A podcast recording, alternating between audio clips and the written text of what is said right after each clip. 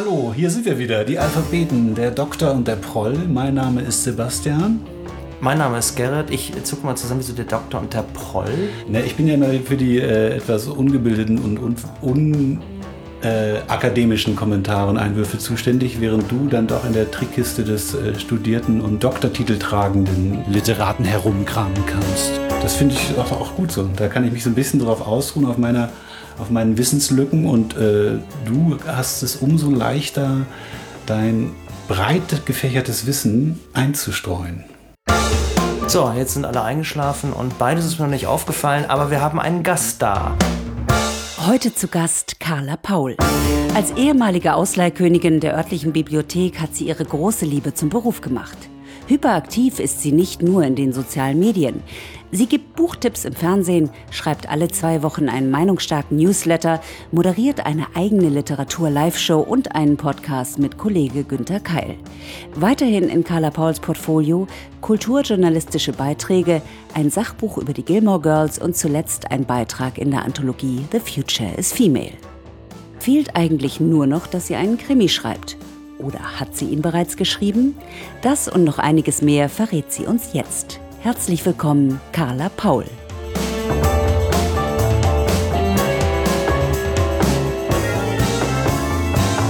Carla Paul ist hier. Hallo Carla. Hallo.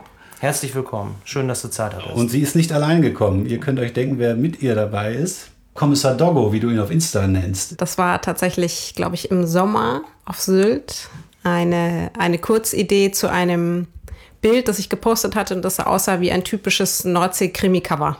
Und dazu entspann sich dann ganz spontan mit, den, mit der Community sozusagen eine mögliche Handlung. Und wie bei jedem, sagen wir mal, durchschnittlichen, normalen Regionalkrimi auch, braucht es natürlich auch immer ein Tier, äh, das Sympathiewerte gewinnt. Und da konnte ich ja glücklicherweise eins bieten. Kommissar Doggo, ich lese das nochmal ganz kurz vor, dein, dein, dein Krimi-Plot. Schauderhafte Scherennächte. Kommissar Doggo ermittelt.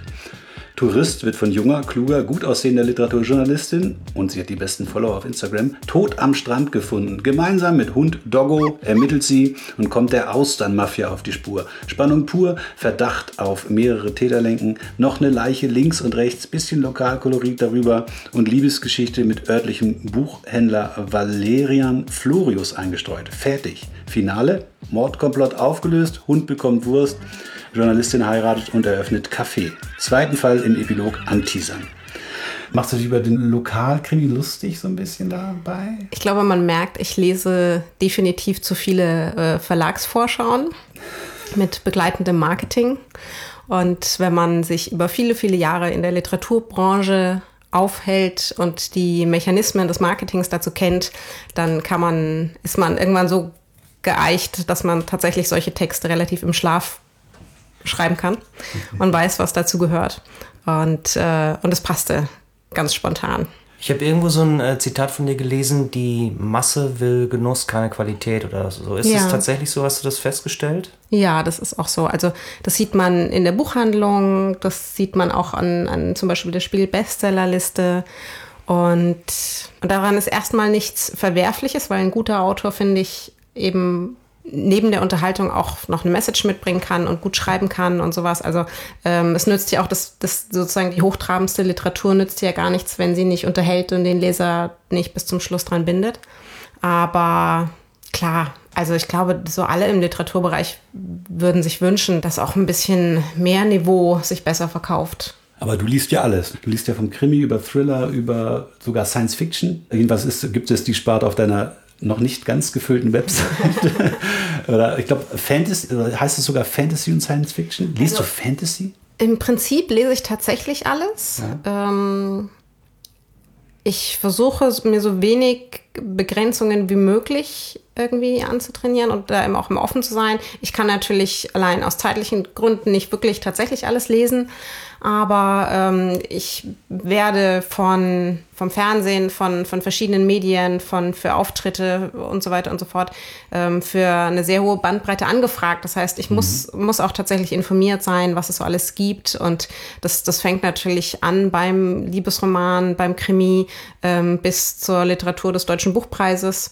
Und da macht für mich auch die Abwechslung tatsächlich so ein bisschen die, die Spannung aus. Ähm, ich bewundere jeden, der immer nur eine Sparte lesen kann und, und für sich auch immer wieder Neues entdeckt. Bei mir macht genau die Mischung eben das aus, was mir Spaß macht.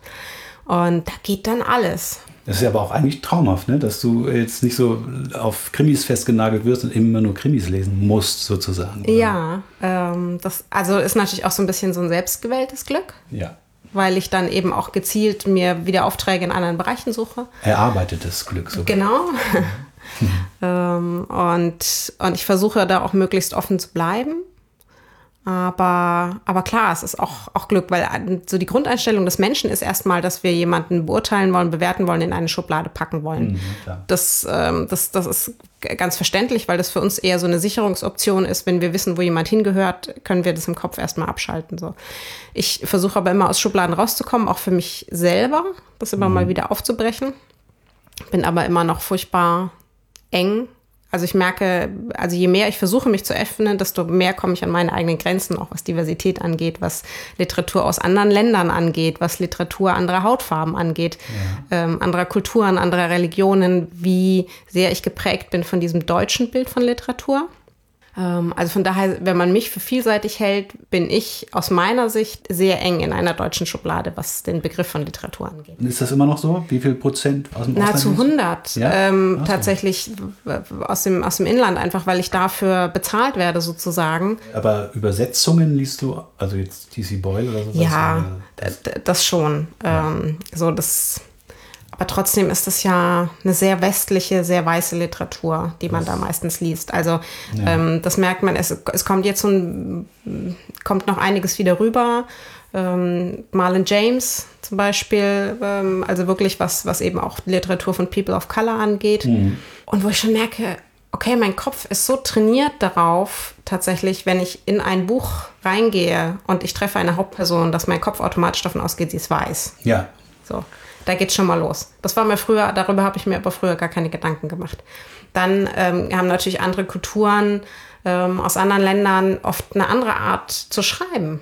Und ich mhm. merke, wie unbequem das für mich ist, wenn ich darauf mal stoße, weil ich einfach die, die Gangart nicht gewohnt bin dass es für mich erstmal unbequem ist. Aber es ist ja toll. Es ist ja erfrischend auch. Das ne? ist eben. Ich kenne das speziell äh, jetzt vom, vom Lesen leider noch gar nicht so sehr, aber ich kenne das halt, ich habe eine Zeit lang recht viel asiatische Filme geguckt. Das war dann Action meist. Erstmal ein erstklassiges Level an Brutalität, was ich sehr äh, spitze finde. Und am Ende müssen die Helden immer sterben. Das finde ich so toll, dass die nicht so Happy End-mäßig drauf sind. Ne? Ich lese da ab und zu mal Kurzgeschichtenbände und merke auch immer wieder, dass dass unser Bedürfnis auf ein Happy End in anderen Kulturen ja gar nicht machbar ist, was du auch schon angesprochen hast. Mhm. Weil die natürlich auch viel, also wir sind, wir leben in einem Land voller Luxus im Vergleich. Und wenn natürlich andere sehr brutal schreiben und man immer das gewohnt ist, dass man ein Buch liest und am Ende des Tages sozusagen am Ende des Romans geht es gut aus. Da schreiben andere Kulturen aus, aus der Türkei, aus, ähm, aus Afrika, aber auch aus, aus Amerika teilweise. Da geht es, geht es nicht gut aus. Ähm, da passieren andere schlimme Dinge mit den Menschen, mh, hm, die eben der Realität entsprechen. Sie schreiben von ihrem Leben und mhm. daran muss man sich dann auch gewöhnen, dass das eben nicht so zart ist wie bei uns. Und da hatte ich dann schon oft zu schlucken, weil man natürlich sich vielleicht nicht in allen Lebenssituationen selbst mit sowas konfrontieren will. Also bringe ich gerade als Leser die Stärke mit, da so tief reinzugehen. Ich werde ja dann auch mitgenommen. Mhm. Und man ist das so gewohnt und man liest die 300 Seiten und man fiebert mit und man fiebert mit und bam. so. Leider Pech gehabt. Und das finde ich tatsächlich immer wieder beeindruckend und wo ich mich eben frage, sollte ich mich nicht eigentlich zwingen, mich damit zu konfrontieren, um, um zu verstehen, dass die Welt vielleicht in meinem Land ein bisschen heller ist als woanders, um das auch besser zu sehen und ein bisschen einen besseren Blick dafür zu bekommen, besseren Blick für die Charaktere zu bekommen. Ähm, also das, das ist so ein Punkt, ähm, wo sich das zum Beispiel schon mal unterscheidet. Und dann aber wieder merkt man, dass die Menschen, wenn sie von Emotionen sprechen, wenn sie von einschneidenden Erlebnissen sprechen in den Büchern, dass es genau das Gleiche bei ihnen passiert oder bei ihnen anklingt im Menschen selbst wie bei uns auch. Also es ist auf der einen Seite sind die Menschen so sehr anders und mhm. auf der anderen Seite aber eben auch so sehr gleich. Wie zieht dich ein Text rein? Was ist das Reizvolle? Wo setzt das ein, dass du plötzlich dich so einklinken kannst? Es sollte nicht zu klischeehaft sein. Es sollten tatsächliche Charaktere sein und nicht einfach nur Figuren wie in einer Soap Opera, sondern tatsächlich, ähm, ich möchte, brauche, ich brauche Risse zum Festhalten, sozusagen. Mhm. Und wenn das so ganz glatte Figuren sind, die ähm, was oft in so Copycats von Büchern, die sind einfach, die sind natürlich runtergeschrieben, da möchte der Autor oder der Verlag, dass, dass mir jemand bekannt vorkommt, ähm, dass ich hohen Wiedererkennungseffekt habe, dass ich das so weglesen kann. Wir kennen das natürlich ganz früher auch von Agatha Christie, irgendwie 70 Romane, der Aufbau war immer gleich. Also ich weiß immer, worauf, worauf ich mich da einlasse. Mhm. Ich suche eher so das Gegenteil. Meine Freundin Melanie Rabe hat weibliche Heldinnen, die die auch mal wirklich unsympathisch sind. Ja. Und die ich vielleicht auch mal streckenweise im Buch nicht mag und nicht nachvollziehen kann, wo es aber trotzdem realistisch und authentisch beschrieben ist. Und sie hat da wirklich den Mut, eben sozusagen echte Frauen in so ein Buch zu stellen, die ähm, eben mal nicht sozusagen nach der Handlung gehen. Und, und das ist eben das wirklich, die haben eben auch, die haben glatte Seiten und die haben Risse und daran kann ich mich dann festhalten und, die, und mich sozusagen durch das Buch ziehen lassen. Wäre es eine glatte Figur, würde ich die relativ schnell wieder loslassen. Würde mir denken, ja, okay, ich weiß, wo du in 50 Seiten bist, ich weiß auch, wo du in 200 Seiten bist, aber dafür brauche ich ja das Buch nicht lesen. Kann ein guter Stil eine schlechte Geschichte kompensieren und andersrum? Oder muss eigentlich schon äh, beides für dich auch so ein Mindestmaß an, an Lesbarkeit und, und Spannung und Originalität haben? Ein Buch sollte sichtbar lesbar durch ein Korrektorat und ein Lektorat gegangen sein. Ich finde, das ist eine Respektsbezeugung gegenüber dem Leser. Und, und danach kann ich eigentlich vieles verzeihen, weil manchmal ist was, was ich vielleicht anfangs für einen schlechten Stil halte, dann einfach ein origineller Stil. Und wenn der sich witzig, unterhaltsam, wirklich originell eben bis zum Ende durchzieht und nicht einfach nur so ein, so ein Flüchtigkeitsfehler ist und einfach Nachlässigkeit, mhm. sondern einfach wirklich der persönliche Stil des Autors, dann verzeihe ich das total problemlos. Und dann denke ich mir sogar, vielleicht ist es besonders, also das, vielleicht macht es das gerade besonders. Und es ist besser als jemand, der eben es gibt ja auch inzwischen, es gibt ja auch genug Schriftsteller, die eben versuchen, ganz große Literatur zu schreiben und machen es dann viel schlechter, als wenn sie einfach bei ihrer Schreibe geblieben wären, die so aus ihnen rauskommt. Und ähm, von du daher. es gerade so, als würde gerade so ein Beispiel vom inneren Auge. Wir können aber auch ein bisschen aufpassen, was wir sagen. Ja. Das hört aber auch hört bestimmt keiner zu heute. Ja, es gibt auch natürlich so Bücher, die in, in aktuellen Debatten stehen, die ähm, zum Beispiel ist jetzt so die journalistische Version davon wäre Relotius, wo man sich denkt, ja, vielleicht so ein bisschen weniger übertriebene Bilder hätten es auch getan. Das gibt es mhm. natürlich auch in Romanform. Ähm, oder es gibt auch Schriftsteller, die natürlich wissen, was bei manchen Preisvergaben gut bewertet wird und dann bastelt man sich das so zusammen. Also Kalkül. Oder vielleicht auch einfach natürlich ja. der Wunsch nach Anerkennung und Verkäufen. Also das finde ich ist ja nicht unbedingt was Verwerfliches. Mhm. Wer von uns möchte das nicht? Aber es gibt eben Menschen, bei denen das funktioniert und Menschen, bei denen das nicht funktioniert. Und Menschen, wo ich mir denke, wärst du bei deinem Stil, der vielleicht nicht unbedingt reicht für Bachmann-Preis, aber der wäre dafür bei den Lesern vielleicht viel besser angekommen. Und das kann man ja mit ein bisschen Übung, glaube ich, schon ganz gut herauslesen. Von daher, wenn ich sehe, dass derjenige sich Mühe gegeben hat und sich in einem gewissen Sinne treu bleibt mit diesem Stil, dann habe ich auch kein Problem damit, ähm, wenn das eben nicht den normalen Regularien des Literaturbetriebs entspricht. Ja. Aber du ähm, liest ja wahnsinnig viel. Ne? Das ähm, habe ich an anderer Stelle schon mal gehört. Das könntest du vielleicht noch mal erzählen? Wie viele Bücher sind das im Jahr oder pro Woche oder pro Tag? Also es ist so durchschnittlich drei bis fünf Bücher pro Woche. Also liest du auch am Wochenende oder hast du dann frei? Mm, tatsächlich. Dann liest du das, was du willst, wahrscheinlich, nicht das, was nee. du musst. Nee. Ach so. ähm, eigentlich ist ja das, was ich lesen muss, das, was ich lesen will. Also ich bin in der Wahl der Titel, die ich empfehle, durchaus frei. Ich nehme keine Aufträge an, wo jemand, wo eine Redaktion zu mir sagt, so wir haben hier folgendes Debattenbuch, sag mal was dazu. Und von daher ist es eh das, was ich auch lesen möchte. Und wenn ich es nach 50 oder 100 Seiten nicht mehr lesen möchte, dann kommt es auch weg. 50 Seiten reichen? Reicht manchmal der erste Satz oder der erste, die erste Seite? Ja. Dass du weißt, oh Gott. Nee. Ja, Reicht manchmal ja. der Titel?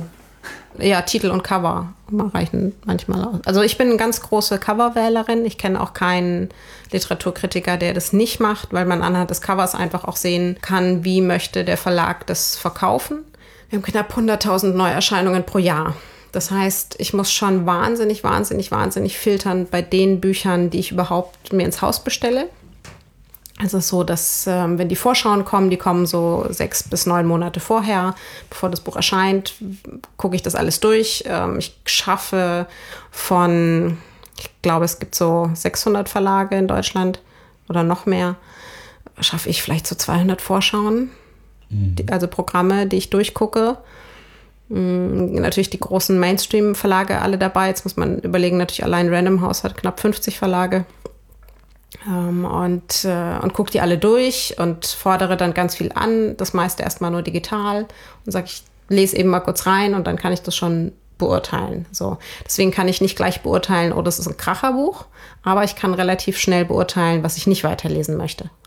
Und da gehe ich nach dem, was, also auch was ihr auch nehmen würdet, ne? Habe ich jetzt Bock weiterzulesen oder nicht? Ich habe da ein echtes Problem mit Abbrechen. Ja? Also ich schaffe das nicht. Weil die paar, die ich abgebrochen habe, die, die verfolgen mich. Ich kann mich an die abgebrochenen Bücher besser erinnern als manche, die ich gelesen habe. Welche hast du abgebrochen? Sage ich jetzt nicht. Ulysses. Nein, äh, Moby Dick. will ich wirklich jetzt gerade nicht sagen, aus Gründen. Und bei einem weiß ich jetzt tatsächlich nicht mehr, wie es heißt. Es war irgendwas mit einem, mit einem Kreuzfahrtschiff. Es war, war nicht Fitzek. Den hätte ich gar nicht erst angefangen. David Foster Wallace? Nee. Auch ein Buch über Kreuzfahrtschiffe. Nee, nee, nee, das ist ja ein Essay, glaube ich, ne? Oder war das ein Roman? Nee, es war ein Essay, ja, so länger erzählt. Den finde ich großartig. Ich weiß tatsächlich, das hat mir ein Freund geschenkt und deswegen es, verfolgt es mich halt so, weil wenn es schon ein Freund dir schenkt, ja, das ist ein gutes Buch, dann willst du es ja auch lesen. Und dann habe ich es wirklich, bei der Hälfte musste ich es. Oh Gott, so könnte ich meinen Job natürlich nicht machen. Also ich breche wahnsinnig viel ab, sehr schnell ab. Mhm. Also aber muss man natürlich sagen, ich habe ja immer im Kopf, das ist mein Job. Texte zu bewerten. Das ist wie die Lektoren auch in den Verlagen, die die man eingesandten Manuskripte bewerten. Ähm, und, und ich muss da ganz schnell, ganz klar danach gehen, weil ich finde, das ist eben die Verantwortung, die ich habe. Wenn ich Bücher empfehle und sei das jetzt, also angenommen zum Beispiel jetzt in der ARD, da gucken die Sendungen, gucken teilweise 800.000 Leute. Ja. So. Ähm, und dann habe ich ja noch ein paar andere Medien und die Leute verlassen sich da wirklich drauf und die sprechen mich auch Jahre danach noch auf diese Bücher an. Also kann du hast ich, gesagt, das ist ein gutes Buch. Ja, so und deswegen nehme ich das auch tatsächlich ernst. Ich meine, wir müssen es nicht übertreiben. Ich operiere keine kleinen Kinder am offenen Herzen, aber das ist mir schon wichtig. Von daher nehme ich da natürlich wirklich nur Bücher, wo ich sage, so Hand ins Feuer. Ich finde die super. Gibt es denn Autoren, die du manchmal ein bisschen bevorzugst, weil du die sympathisch findest? Ja, total. Total. Weil du also, sie persönlich kennst und sympathisch findest? Ja, und auch welche, bei denen ich die Bücher nicht mal anfassen würde, weil ich die Schriftsteller zum Kotzen finde. Wen denn so? also ich kann, das, war, das ist auch diese Neutralitätsdiskussion im Journalismus, das existiert einfach gar nicht. Noch nie. Ähm, das finde ich auch so das, vorgetäuscht. Das, wir sind Menschen, das, ja. es geht gar nicht anders. Was ich nie machen würde, ist, dass ich ein Buch absichtlich verreiße von einem, von jemandem, den ich nicht mag, sondern ich würde es einfach komplett ignorieren. So, das fände ich unprofessionell, wenn ich das ausnutze. Oder ich würde nie ein Buch loben, wenn ich mit dem Autor befreundet bin und, ähm, und das Buch gar nicht gut finde in Wirklichkeit, sondern will es auch einfach weglassen. Und ja. wenn ich mit Autoren befreundet bin und eine Kritik dazu schreibe oder irgendwo dazu auftrete, sage ich es immer dazu. So, also wie zum Beispiel jetzt Melanie Rabe, die Leute wissen dann Bescheid, okay, die sind befreundet, können das ein bisschen besser einordnen. Mhm. Ähm, aber alles andere, äh, also dafür gibt es auch viel zu viele wirklich tolle, kluge, sympathische Autoren. Also die, die schreiben schon alle viel mehr Bücher, als ich jemals bewerten könnte. Warum soll ich dann meine Reichweite und meine Energie auf die bewerten, die ich scheiße finde?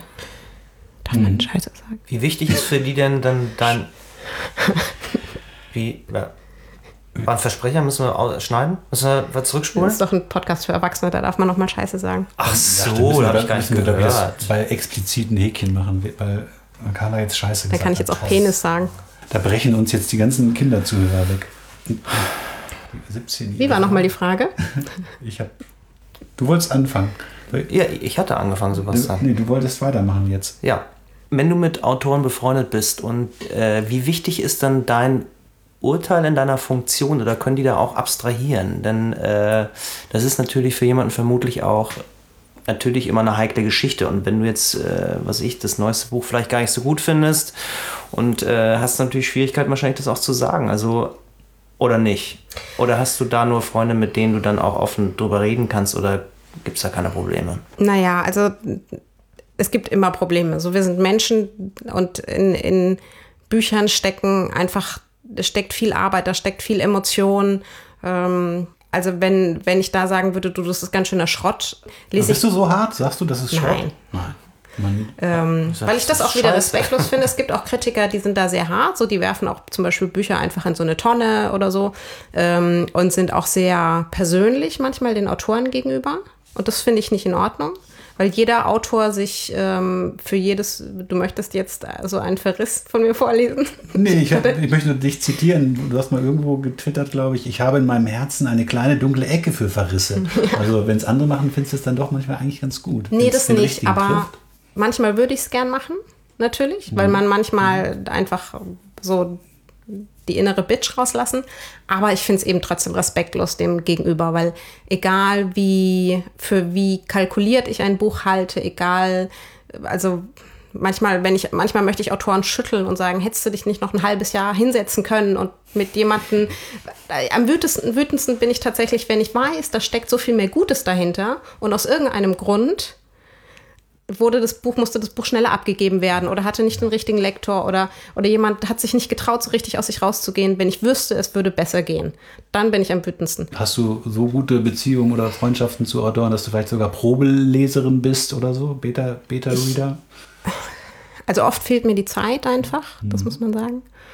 Und, ähm, und dann sage ich immer vorab, was, also weshalb soll ich den Text lesen? Was erwartest du? Erwartest du, dass ich den schon vorab lese, um ein Marketing-Quote dazu zu schreiben? Das wird natürlich oft angefragt. Oder möchtest du tatsächlich ehrliche Kritik haben? Und dann mache ich das nur bei Menschen, wo ich weiß, dass die das abkönnen.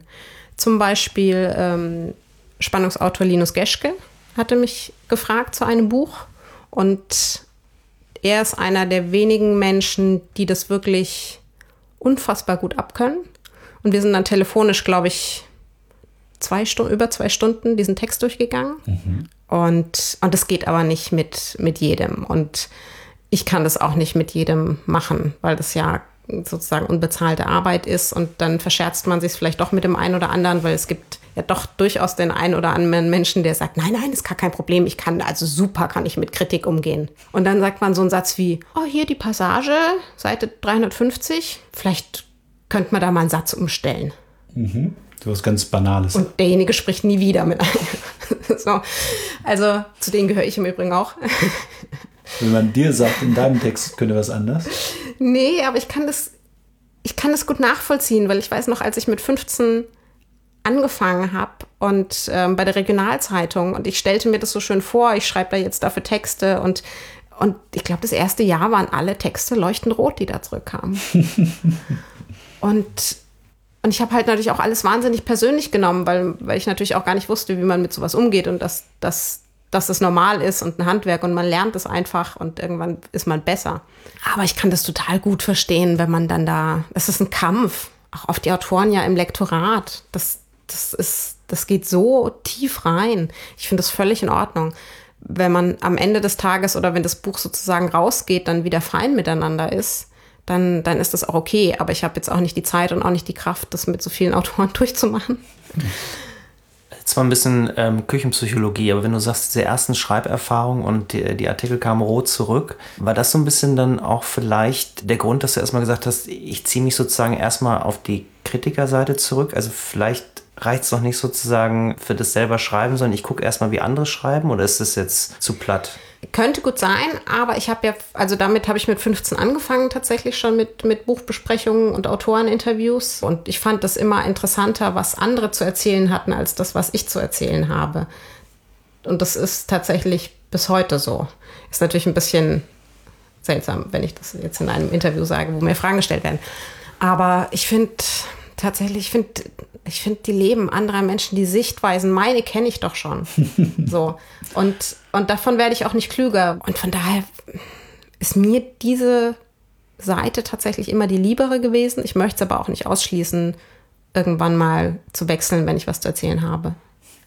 Aber du hast ja schon als, als junges Mädchen sehr viel gelesen. Ne? Auf deiner Website steht sowas wie du war die, die Ausleihkönigin. Die Ausleihkönigin, ja, genau. ja. Also äh, War, war das wirklich eine Auszeichnung? Ja. Wahrscheinlich, ne? Ja, so ja, also gab- Vorlesewettbewerb. ja, Das war halt so immer in den Sommerferien für Kinder so eine Belohnung wert. so, und ich war, da eine kleine Streberin. es klingt ehrlich gesagt so ein bisschen wie eine Urkunde für jemanden, der keine Freunde hat. Aber das war nicht so, oder? Müssen wir uns Sorgen machen jetzt so ein bisschen. Musst du das jetzt ansprechen? Follower sind auch wie Freunde. Nein. ähm, doch, tatsächlich ist es so. Also ich war eher so das schwarze Schaf und auch immer sehr zurückgezogen. Und, und finde es aber auch, also und da relativ introvertiert und das war noch weit vor der Zeit vor Harry Potter. Da war das noch überhaupt nicht cool, so zu sein und sozusagen das Brillenmädchen ohne Brille zu sein, sondern eher sehr uncool. Aber war das auch deine Flucht? ja, total. Deswegen die unendliche Geschichte. Du bist ein bisschen der Ja, Junge aus der unendlichen genau. Geschichte.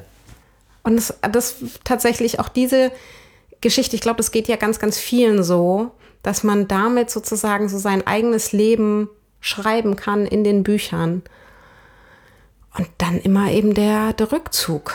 Aber es hat mir dann doch tatsächlich genutzt. Und ähm, heute ist es auch immer noch so, dass das Lesen äh, oder Literatur an sich, die Beschäftigung mit Texten, wenn ich mich sozusagen ganz in den Kopf zurückziehen kann, für mich eine Erholung ist und so ein Akku aufladen und so das Zurückziehen auf meine einsame Kopfinsel sozusagen.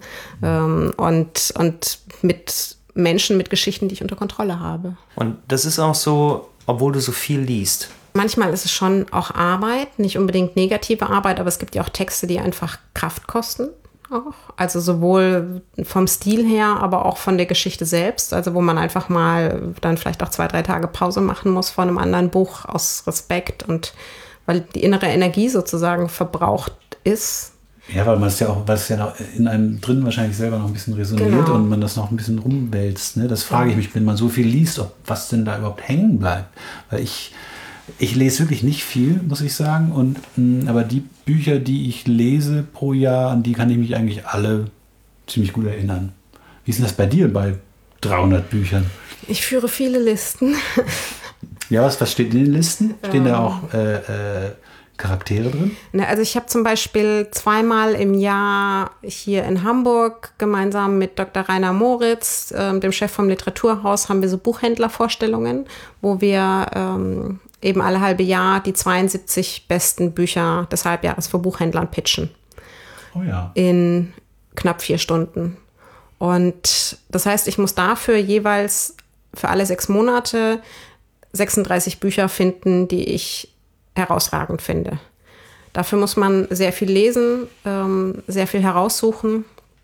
Und natürlich kann ich mich dann nicht mehr nach zwei Jahren an jedes Einzelne erinnern. Wenn ich aber das Cover sehe und wenn ich meine Notizen dazu sehe, dann, also ich marke das sozusagen in mir mit den Emotionen, die ich während des Lesens damit verbunden habe. Ich weiß aber auch, dass ich entweder aus Training oder weil ich das schon immer hatte, eine besondere Gabe hatte, mich mit diesen Informationen zu verbinden. Also ich kann auch sehr schnell lesen, ungefähr so rund 100 Seiten pro Stunde. Das ist jetzt nicht so schnell wie Menschen mit so einer Speed-Lesetechnik lesen, aber eben so schnell, dass ich trotzdem emotional und mit dem Kopf und mit dem ganzen Körper in die Geschichte versinken kann. Und praktisch in diese Situation kann ich wieder reinkommen, wenn ich das Cover sehe und meine Notizen dazu habe. Und kann es aber sozusagen so gut abkapseln, dass wenn ich ein neues Buch lese, das kein Problem ist, das miteinander zu vermischen. Habe ich das sinnvoll erklärt? Ja. Ich kann mir das gerade so bildlich vorstellen. Also ich habe praktisch im einer Kopf ganz, Fähigkeit auf jeden Fall. ganz äh, viele kleine Kugeln und kann die dann so aufdrehen und die Sachen dazu rausholen, wenn ich es brauche. ich musste, Warte, ich hatte da, daran anschließend noch eine Frage, was für Charaktere dir jetzt so zum Beispiel sofort einfallen, wo du sagen könntest, ey, ich habe letztes, Buch, letztes Jahr, keine Ahnung, 300 Bücher gelesen, aber diese zehn Oh Figuren, Gott, zehn gleich. Ja, oder wollen wir jetzt nicht. Aber diese fünf sind jetzt die, oder dieses, Zwei. Das beste, sag mal, das, das erste Kind, was dir einfällt, der erste Mann und die erste Frau.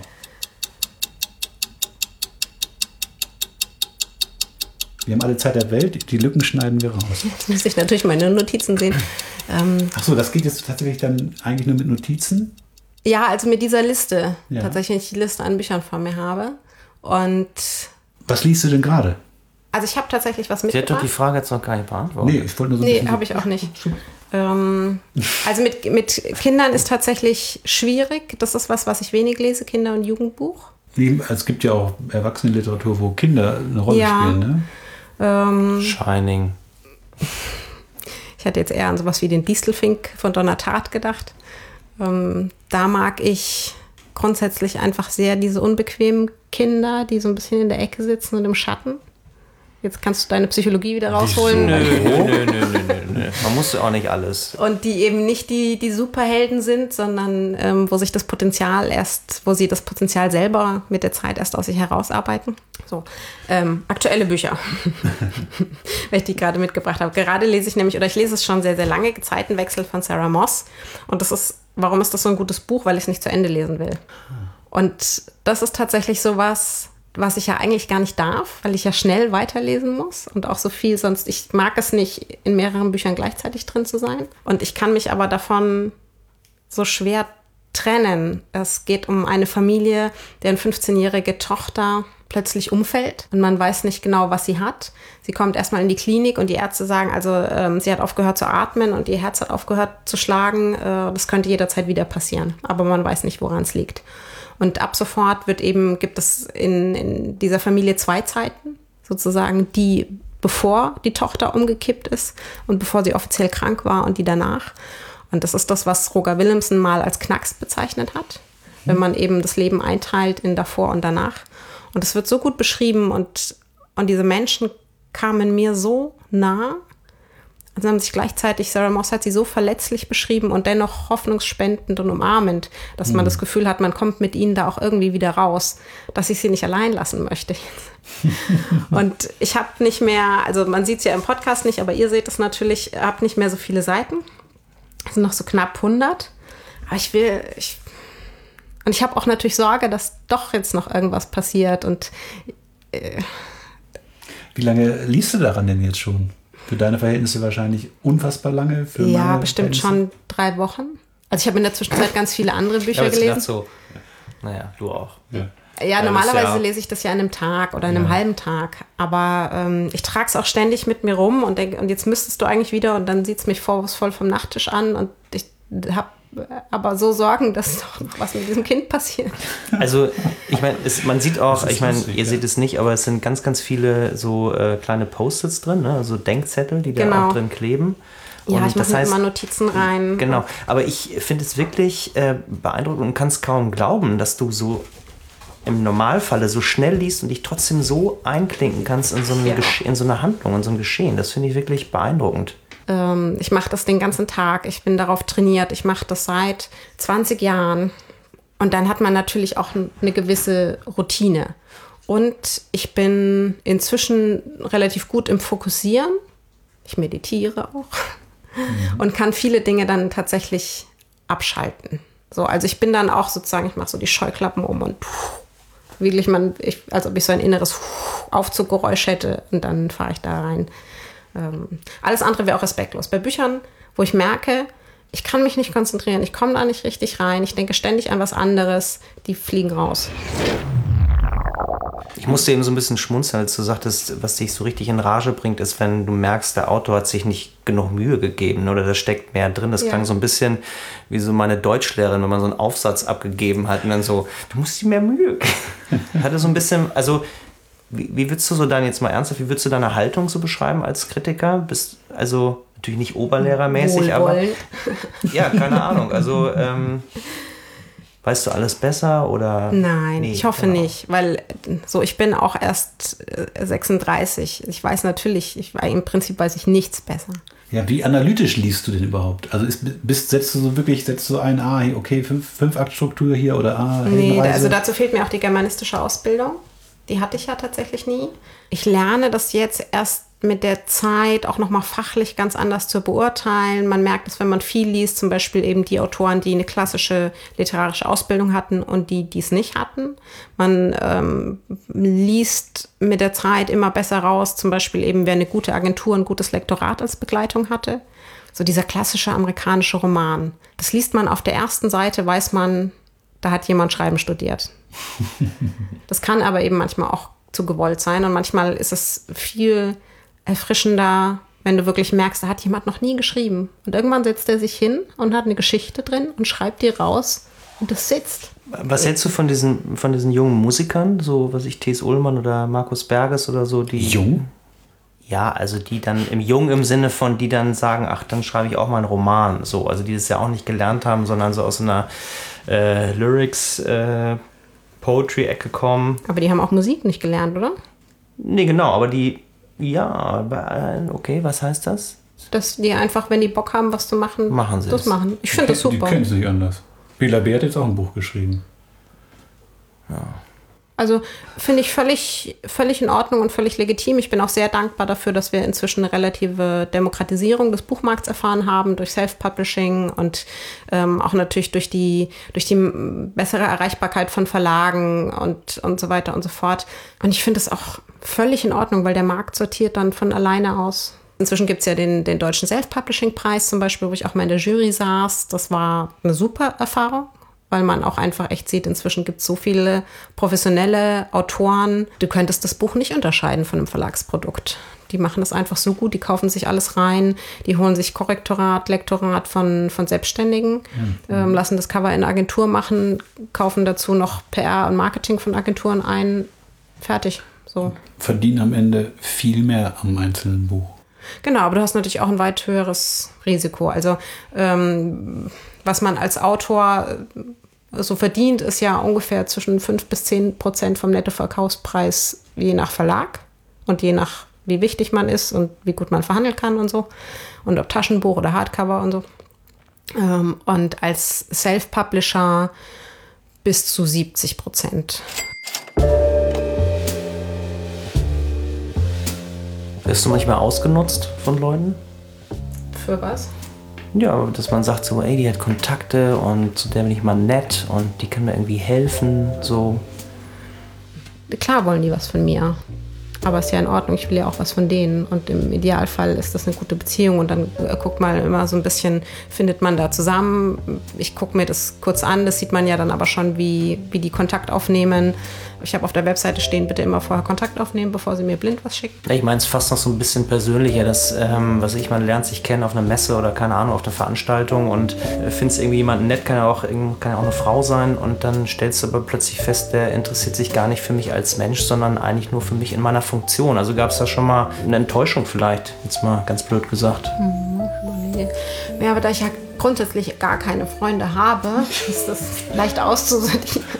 Und auch nicht auf Partys da gehst. Fällt ein, fällt ein neuer dann schon auf. Nee, ähm, nee ja, ich glaube, du bringst da jetzt Leute auf Ideen. Weiß ich gar nicht. Aber wenn jetzt jemand, keine Ahnung, Fußballprofi beim HSV ist. Ja, vielleicht habe ich es also, auch nur nicht, nicht gemerkt. Wollen alle Tickets ähm, plötzlich. Weil ich da gar nicht so sozial bin insgesamt. Das heißt, man kommt auch an mich wirklich nicht so leicht ran. Menschlich. Von daher, also vielleicht haben das schon ganz viele probiert und ich habe es nur nicht verstanden. Dass du gar keine Freunde hast, kann und will ich jetzt gar nicht so richtig glauben. Aber hast du, denn, hast du denn Freunde, die zum Beispiel sich nicht fürs Lesen interessieren? Wäre das denkbar? Kannst du mit so jemandem Manchmal ist es ja dann eher sogar erholsam, ne? wenn man ja. so Menschen hat, die vielleicht richtige Sachen machen, die dann so Arzt sind und, und wirklich auch was Sinnvolles machen oder Bäcker oder ähm, solche Sachen. Ich würde Menschen jetzt nicht danach bewerten, ob sie lesen oder nicht lesen. Manche sind da sehr klar in ihrer Linie. Literatur macht nicht unbedingt einen besseren Menschen aus einem, schon gar nicht empathisch sozial. Oder mir hätte das es gut getan, wenn ich. Das ist ein Thema für eine eigene Sendung. Oder? Ja, wenn ich, ich weniger Zeit in den Büchern und mehr im Leben verbracht hätte. Hätte dir gut getan? Ja, also es hat alles so seine Vor- und Nachteile, aber ich glaube eben nicht, dass Literatur unbedingt den besseren Menschen und den besseren Freund aus einem macht. Ich habe natürlich in, in meiner engeren Umgebung sehr, sehr viele Menschen, die sich mit Büchern beschäftigen, weil ich so viel Zeit damit verbringe und man dann irgendwann auch Freundschaften schließt, ist klar. Aber ich mache das null davon abhängig und manchmal finde ich das so erholsam, wenn, wenn ich Zeit mit Menschen verbringe und ich sitze an einem Tisch mit einem Dutzend Menschen und niemand hat etwas mit Literatur zu tun und niemand kennt mich oder kennt mich über diesen Weg und, ähm, und so das, da tun sich völlig neue Welten auf. Das finde ich ja manchmal auch so viel spannender und und ehrlicher als, als diese ja teilweise auch etwas äh, in sich geschlossene und reduzierte Literaturwelt.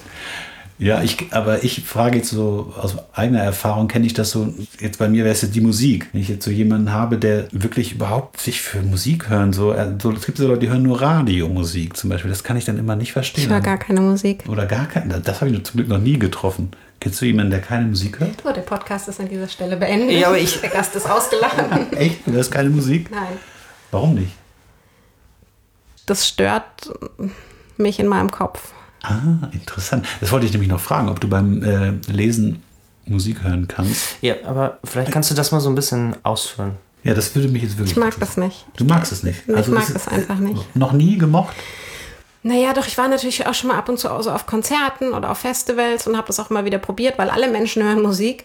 Ähm, und für die, Die Idioten. Es, nein, für, so für euch scheint es eine sinnvolle Sache zu sein. Aber mein Zentrum im Kopf ist offensichtlich so sehr auf schriftliche Informationen geprägt.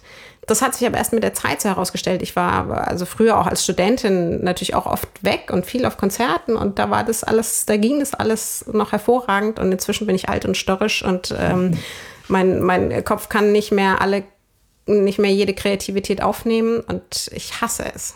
Moment, du hast es sogar. Wenn jemand so Radiomusik hört irgendwo so oder man ist gezwungen mit anderen Menschen ist dann irgendwo und die sagen, ach, ich mach's Radio an oder oder zwingen einen dann ein man ist, sitzt irgendwo beim Friseur fest und es wird ein Album wieder und wieder und wieder gespielt. Das so also Aber das ist ja nochmal was anderes. ja, so quälende Musik macht genau. mich auch boah, komplett fertig. Wenn ich irgendwo bin und da läuft richtig schlimme Scheißmusik, dann äh, das ist für mich fast wie Folter. Aber äh, ein Leben ohne Musik oder ohne das Bedürfnis, mal einen Song anzumachen oder beim Spazierengehen irgendwie, nee, nix ist ja da interessant. höre ich Podcasts. Ja. Ja, aber Oder es, es gibt ja aber auch Musik, die eigentlich fast vertonte Gedichte sind. Also wo setzt du denn die Nein, Grenze? möchte ich nicht. Möchte ich nicht. Hörbücher? Ich kann ein bisschen, also Klassik kann ich gut, aber alles mit Text und alles, wo gesungen wird, ähm, so es wird auch immer schlimmer. Und ist, interessiert dich die äh, Kultur an sich auch gar nicht? Also gibt, es gibt ja auch Romane, in denen jetzt Musik eine Rolle spielt. Nee, oder so. nee habe ich gar keinen Zugang zu. Findest du voll langweilig? Und äh, Hörbücher? Also wenn dir jemand was vorliest ohne Musik? Ich muss mit dem hier anwesenden und ja, hebt sich noch und noch atmenden Hund äh, gehe ich ja bis zu eineinhalb zwei Stunden am Tag raus und da höre ich ganz viele Interviews, Podcasts, Hörbücher und das sehr sehr gern. Also das ist ist kein, aber wenn manchmal wird das ja dann auch so mit Musik unterbrochen. Ich mag das nicht.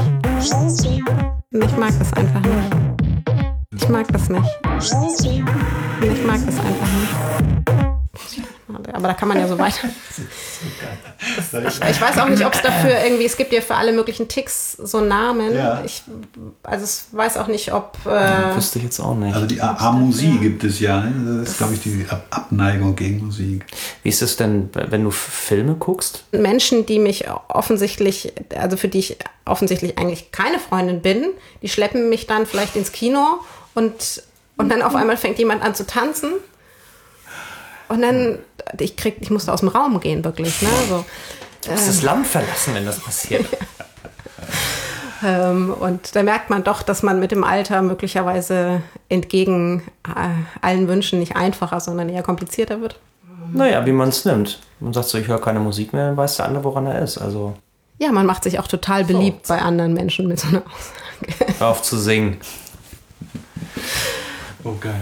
Ja, interessant. Habe ich tatsächlich noch nie, äh, ich habe tatsächlich noch nie jemanden getroffen, der keine Musik hört. Ja, also Musikerfreunde habe ich zum Beispiel nicht. Ja, das, leucht, das leuchtet ja. ein, ja. Was ist denn so etwas, was du gerne noch machen würdest, was nicht mit Lesen zu tun hat? Eine große Hundefarm aufmachen. Für Rettungshunde oder, oder, oder selber züchten? Na, es gibt ja immer so, dass man, dass man sich oder auch gegenseitig mal so die Frage stellt, wenn du jetzt im Lotto gewinnen würdest, wie, wie Maike äh, Winnemuth damals bei Wer wird Millionär, was würdest du mit einer Million machen oder was würdest du mit fünf Millionen machen? Und es ist ja auch so ein bisschen so eine Sinnfrage. Also würdest du dein Leben dann so weiterleben wie bisher? Und Die hat eine Weltreise gemacht. Genau. genau ja. Und, Und ähm, und hat sich dann, ist aus der Stadt jetzt auch rausgezogen und ist aufs Land und, äh, und Selbstversorgung dann, ja. und sowas. Ähm, und hat also ziemlich viele coole Projekte gemacht, ist eine tolle Frau. Ähm, und was, was würde man dann machen und warum macht man das nicht gleich so? Also braucht man diese 5 Millionen wirklich dafür? Aber ich bräuchte sie wirklich. Also ich würde auch tatsächlich, glaube ich, weiter aufs Land gehen und, ähm, und, und würde die, also die hässlichsten Hunde, die in deutschen Tierheimen so sind, die dann gerne aufnehmen und mich um die kümmern und, äh, und dann vielleicht auch irgendein völlig schlechtes Buch schreiben, das niemand verkaufen muss, sondern das ich einfach nur so schreiben kann. Ähm, und, und dann irgendwo sitzen, wo es keine Musik gibt. Und irgendwo weit draußen, wo das auch egal ist. Du hast gerade angedeutet, wenn du im Lotto gewinnst, dass du dann vielleicht ein Buch schreibst, was keiner lesen wird. Und da reden wir in der zweiten Folge drüber. Wenn es heißt, herzlich willkommen. Hier sind wir wieder. Kannst du nicht einmal diese Abmoderation des ersten Teils vernünftig durchziehen? Das, das können wir doch wieder nicht nehmen. Das ist doch, ähm, das Schöne daran ist ja, dass du es viel besser kannst und es jetzt übernehmen wirst. Vielleicht mit Musik dazu. Musik so, schneiden wir später rein. Dir zuliebe. Bleibt einfach dran und geht direkt über den zweiten Teil, wenn es wieder heißt, da sind sie wieder, die Alphabeten.